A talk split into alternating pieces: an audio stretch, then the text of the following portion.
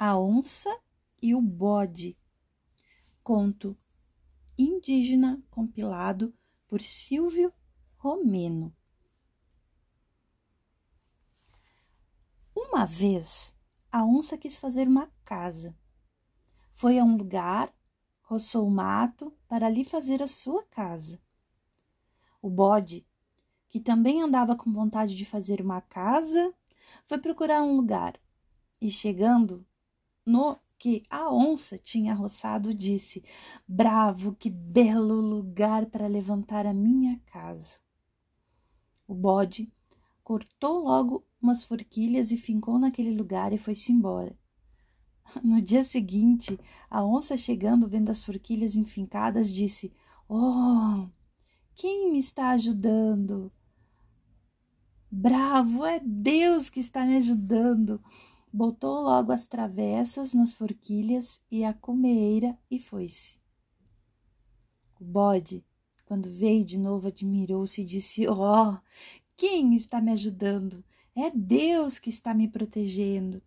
Botou logo os caibros na casa e foi-se. Vindo a onça, ainda mais se espontou e botou as ripas e os enchimentos e retirou-se. E o bode veio e envarou a casa e foi-se. A onça veio e cobriu.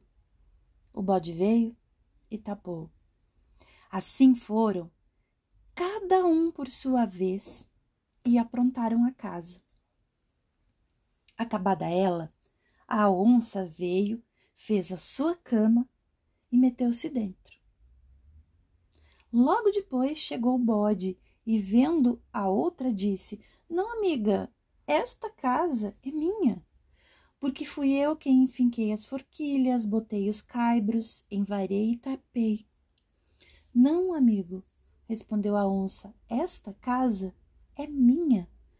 Porque fui eu que rocei o lugar, botei as travessas, a cumeira, as ripas, os enchimentos e o sapé.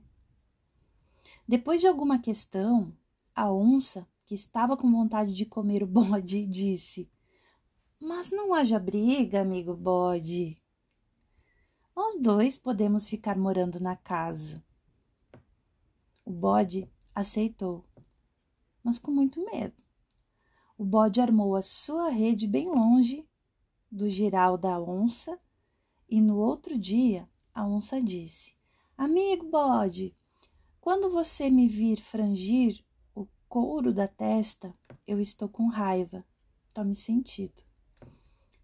Eu, amiga onça, quando você me vir balançar as minhas barbinhas ali nas goteiras e dar um espirro, você fuja, que eu não estou para caçoada.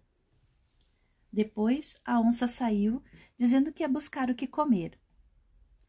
Lá por longe de casa, pegou um grande bode e, para fazer medo ao seu companheiro, matou e entrou com ele pela casa dentro. Atirou-o no chão e disse: Está, amigo bode, esfole e trate bem para nós comer.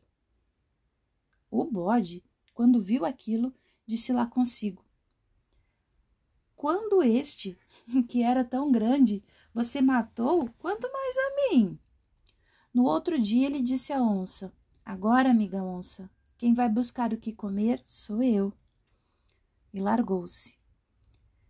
Chegando longe, avistou uma onça bem grande, gorda. Disfarçou-se e pôs-se a atirar cipós do mato. A onça veio chegando e, vendo aquilo, disse: Amigo bode, para que tanto cipó? para quê?